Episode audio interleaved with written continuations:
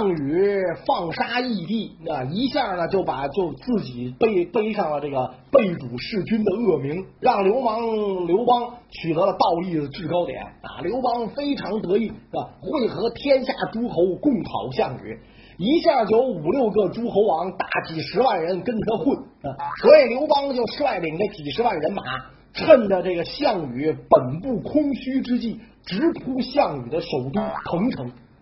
项羽的主力都在齐地作战，彭城空虚，啊。刘邦行至半路，遇到了老熟人彭越，啊，所以这个彭越一看刘邦势大，打这之后我也就跟着老大您混吧，啊，刘邦也很高兴，就授给了这个彭越一个官职，啊，从此之后彭越也就跟着刘邦混了，啊，那么这样一来，刘邦手下就有了六十万人马，啊，进抵彭城，不费吹灰之力就把项羽的老窝啊就给占了。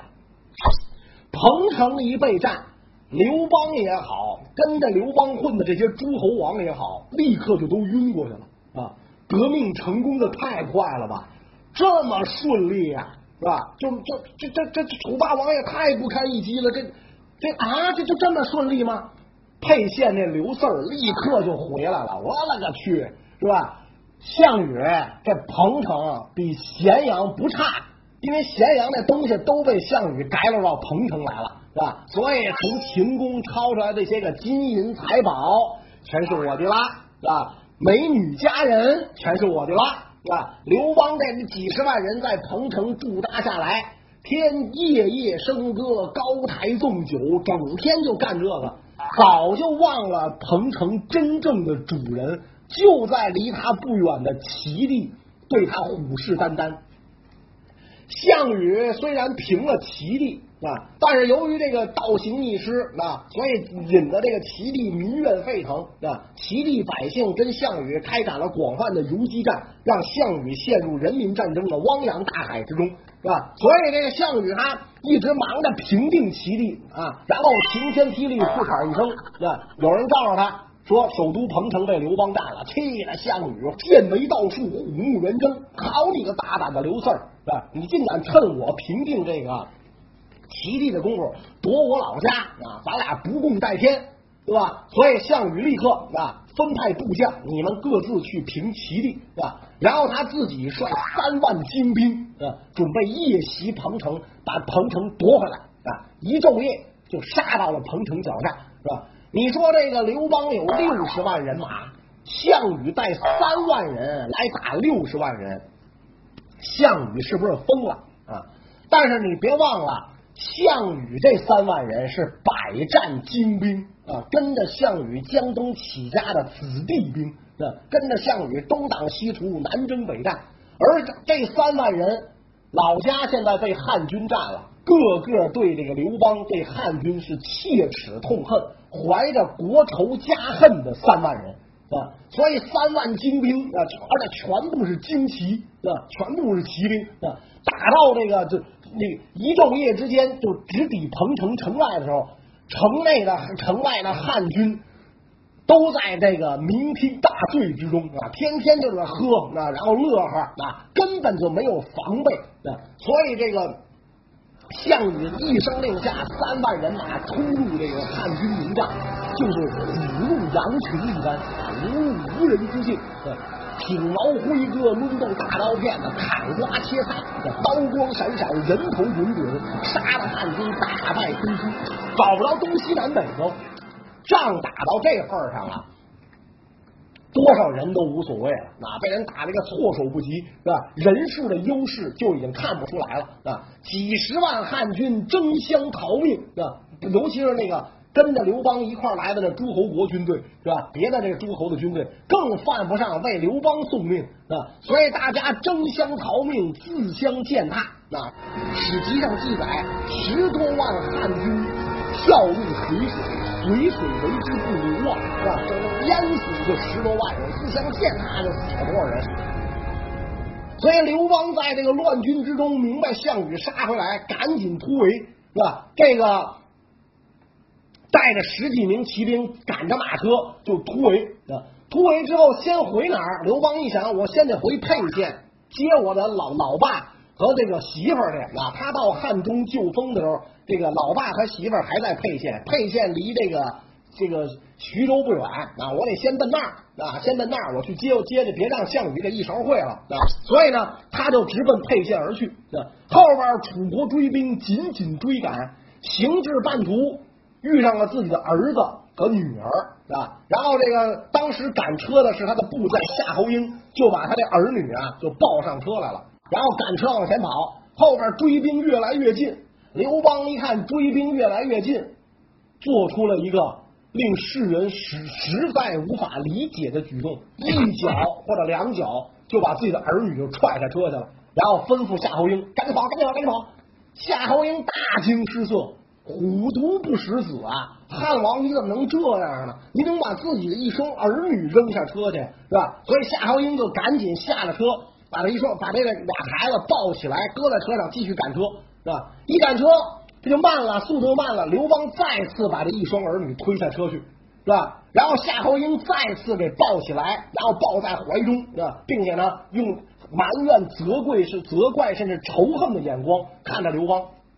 刘邦说：“你小子有病啊！”啊，这都到什么份上啊？啊，你没看见楚国追兵越来越近，是吧？眼瞅咱们君臣叫做刀下之鬼，马车是跑不过战马的，对吧？那马驮一个人，你想他轻啊，对吧？这马马车的这这拉了这么多人，把这俩孩子扔下去，减轻分量啊。夏侯婴说不能这么干，是吧？不能这么干。是吧？我愿意死保护这个这个公子，哎，保保保护郡主，是吧？我我我我一定要带着他们，是吧？刘邦说：“你再带着他们，我把你也推下去，你信吗？是吧？就我一人，我自己赶赶车，我也会这赶车，是吧？我跑，是吧？”然后夏侯婴就不搭理刘邦了啊，怀中护着这一双儿女，然后赶车往前跑。刘邦一看夏侯婴这么坚决，可能人性也就复苏了，是吧？毕竟是自己的骨血。对吧？虽然他骨血很多，他不在乎，但这毕竟是自己的骨血，是吧？也就不再多说。对吧？而这个时候，楚国的追兵是越来越近，越来越近，啊，眼瞅着就要追上刘邦啊！刘邦站在这个车上站起来一望，哎呦，追我这人我认识啊！项羽手下大将丁公，啊，因为原来这个刘邦跟项羽不是一块混过吗？所以项羽手下这帮人都认得。是吧？因此，刘邦就对着这个丁公高声喊叫，说：“嘿，哥们儿，是吧？你是好汉，我也是好汉，好汉何苦难为好汉呢？啊，山不转水转，将来啊，咱们还有见面的机会。你知道哪块云彩下雨啊？就类似于这江湖黑话一说，丁公一听，啪就勒住了马头。对呀，是吧？你看人家是汉王，我只不过是这个项王驾前为臣，那一员偏僻小将。”对？结果刘邦跟我叫哥们儿，是吧？还说我是好汉，对吧？说好汉应该不应该为难好汉？好汉应该怜惜好汉，也对，是吧？我也不知道哪块云彩下雨，谁会走背字？三十年河东，三十年河西，所以现在干脆是吧？放汉王一马，是吧？因此这个丁公下令收队，哗，全军退去，是吧？如果丁公执意向前，那真就有可能俘虏杀掉刘邦。那中国历史就彻底改写了，是吧？所以刘邦这高声这么一喊啊，总算是逃了一条命啊。然后他沿小路去往沛县，到了沛县才知道项王的兵比他来的早，他老婆、他老爹都已经被这个项王抓走了。啊，抓走刘邦这个时候反而长出了一口气儿，哎，抓走就抓走吧，省吃我的饭了呢。啊，那儿有粮食吃，老婆嘛没所谓，多的是，哪儿都能再换一个啊。我村村都有丈母娘，是吧？遍遍遍地都可以换，是吧？老爹，据说也不是我亲爹，是吧？我不是我妈跟龙生的吗？是吧？无所谓，也无所谓啊，都无所谓，是吧？所以这个。收拢残卒，来到夏邑，他大舅子把守的地方啊，吕吕一个姓吕的把守的地方，慢慢开始这个恢复自己的这个实力啊。那么这个汉家的这些残兵败将啊，陆陆续续就到夏邑来跟他会合，张良也来了，是吧？陈平也来了，这帮人都来跟他会合啊。所以。这个实力虽然恢复了一点儿，但是跟当年这个联合各路诸侯一起伐彭城的时候是不可同日而语了啊！特别是汉军经此大败啊，天下诸侯都是墙头草顺风倒，一看汉军大败，纷纷背汉归楚，又都去投奔楚霸王去了啊！气得刘邦拍案大骂刘邦说了，关中以东的土地啊，就是原来山东六国的土地，我都准备拿出来搞分封啊。谁能帮我灭了项羽，我封给谁啊？你们谁行啊？众将互相看了看，面面相觑，是吧？这赏格啊，倒挺高啊，五百万大奖，五千万大奖，五亿大奖。问题是我们没这命啊，是吧？我们没这本事啊！您都让项羽打成这德行，我们哪有办法去这个去夺回这个这个就帮着您灭了项羽啊？帮帮去去领这个赏格，那所以大家伙低着头都不说话。刘邦说：“瞧你们这个怂样，是吧？封你们为王，你们都不要啊啊！”这个时候。张良向前一步啊，说：“诸位，我觉得啊，在我们的革命阵营当中，只有三个人可以领这份赏，可以封王。然后哦，大家伙一听，包括刘邦一听，都很惊讶。哦，谁呀？哪仨人啊？韩信、彭越、英布啊。话音一落，有的人就乐出来了啊，说怎么回事？这个这个这个子房先生，您这是项羽把您打晕了是吧？你说韩信没问题，这是我家大将军啊，虽然只挂了个名吧啊。你说彭越没问题，主公的哥们儿是吧？英布人家可是项羽封的九江王是吧？杀义帝就是他干的对吧？英布是在项羽驾前为臣，跟着项羽混的，你让他这。这怎么可能啊？是吧？所以就乐了，是吧？哎，张良说：“不然，不然，是吧？英布跟着项羽混，那是什么时候？那是他封王之前啊！封了王了，心思就不一样了。俩人矛盾现在越来越深，是吧？你是王，我也是王啊，矛盾越来越深，是吧？而且英布这个人啊，非常有意思。年轻的时候因为犯法，脸上刺过字儿。”是吧？据说有一个在他没刺字儿之前，那相面呢给他相面，说你呀会犯法，犯了法呢脸上会刺字儿，是吧？但是呢你刺了字儿之后就时来运转，时来运转之后你将来能做大王，贵不可及。所以英布果然犯了法，脸上刺了字，刺了字别人都很痛苦，他特别高兴，是吧？说明我要做大王了。没准他故意犯法，故意刺字，是吧？哎，他说说明我要做大王了，很高兴。所以这个人一向。野心很大，他不会在这个项羽手下干做二打手，是吧？说因此有机会去游说他，一定能够游说的英布归降汉王，归降咱们大王，是吧？背土归汉。刘邦把这话就记在心里啊。但是游说英布这样的事儿，谁能去干？英布也是出名的混蛋二百五，干不吝的那么一主，是吧？跟项羽脾气一样，为人残暴。是吧？你看项羽干的所有的坏事，屠杀降卒，什么杀义帝，不都有他的份儿吗？啊，说这个人不好讲话，是吧？怎么能让他被这个游说动？这可是个技术活啊，这不是一般人干得了的，是吧？请将不如激将啊，所以刘邦啊，天天在这个大帐当中指桑骂槐，看着手下这帮文臣武将就骂啊，直往饭桶。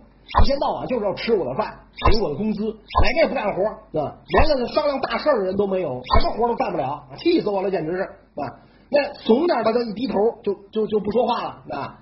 有一个叫随和的测试谋士听不下去了啊，向前一步啊，大王，您要跟大家伙商量什么大事儿啊？是吧？您什么事儿要跟大家商量，给您惹得这么生气啊？刘邦说就是游说英布啊。随和说：“嗨，这叫个事儿吗？您交起我不就完了吗？您早说呀！干嘛天天这拍桌子瞪眼的骂人呢？是吧？您这个血压也高了，血糖也高了，您这都这岁数，您得注意防三高啊，是吧？这事儿您交给我，我办啊。”刘邦说：“你真能办。”随和说：“我必然不辱使命，我办。”好，啊，你带二十个人去吧。随和带了二十个人，就够奔九江国啊，就来找英布啊。见了英布，俩人施了礼，落了座啊。这个随和就跟英布就说了：“奇怪呀，奇怪，非常奇怪啊！”英布说：“奇怪什么呀？那说我看大王您呐，英气逼人，勇武盖世，是吧？而且呢，这次我特意带来我家大王的书信向您致意，啊。但是我就非常奇怪，您这么一个人上人，怎么甘心就在项王驾前当乖宝宝呢？是吧？这个英布说。”项王是君，我是臣呐，是吧？君臣的这个礼数不能变，所以我当然要在他面前装孙子，当乖乖了，是吧？然后这个随和说：“非也，非也啊，错了，你是谁分封的？你是异地分封的，是吧？霸王跟您一殿之臣，您俩一辈儿的，您别把自个儿弄矮一辈儿，对吧？一殿之臣，你跟他是平辈儿，你犯不着在他面前这么低三下四。再者说了，就算是他是君，你是臣。”那你有个臣子奉君的样吗？啊，英布说：“我咋没有啊？是吧？你如果有臣子奉君的样啊，就前些日子霸王讨伐齐地田荣，让你派兵参战，你派了多少人马？啊，英布说：我我我我我派了四千人去，你这不搞笑吗？对吧？你这不是去打酱油吗？是吧？你九江国中有多少人马？你应该尽起淮南兵马去以援助这个。”项王，结果您就派了四千人虚应故事，你以为项王是傻瓜呀？是吧？他那个人心胸狭隘，睚眦必报，你这事儿他记着呢，是吧？另外，我家汉王大军围攻彭城，当时项王主力远在齐地，不及回援，调你派兵去救，你去了吗？啊，英布说他都没去，我去干嘛？我送死啊！你家汉王六十万人马。我就淮南国所有的兵都派去，我九江九江这个地方所有的兵都派去，我也不够啊！哎，这就是了，够不够？你作为臣子，君叫臣死，臣不得不死，你都应该派兵去救，你没去救，项王可就又记了你一笔仇。英布听到这儿是倒吸一口凉气，对呀，啊，以项王的脾气是吧？谁帮了他，他记不住。谁没帮他，他肯定记得住，是吧？哎呀，这玩意儿真是事儿哎，我怎么没想到啊？那你看见没有？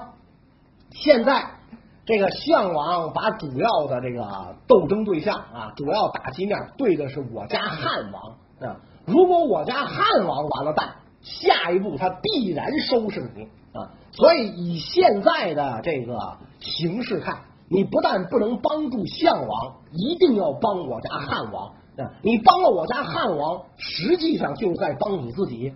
唇亡齿寒，互破堂威，啊！虽然您没怎么读过书，小学本科没毕业，是吧？但是这道理你也应该懂啊！英布听的是频频点头，啊，然后随和趁热打铁。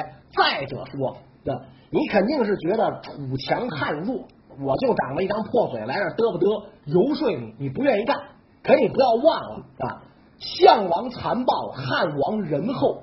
我们丧失了六十万人马，又怎么样？迅速汉王帐下又囤积大军，八百里秦川沃野以为我家汉王所有，所以我们的综合国力远远高于这个西楚，对吧？那那个时候中国肯定是西富东贫嘛，是吧？这个这个这个这个这个经济重心是在关中地区嘛，在那那个地方沃两千里，后世诸葛亮都说高祖因之以成帝业嘛，所以我们占了这么好的地方，我们有钱。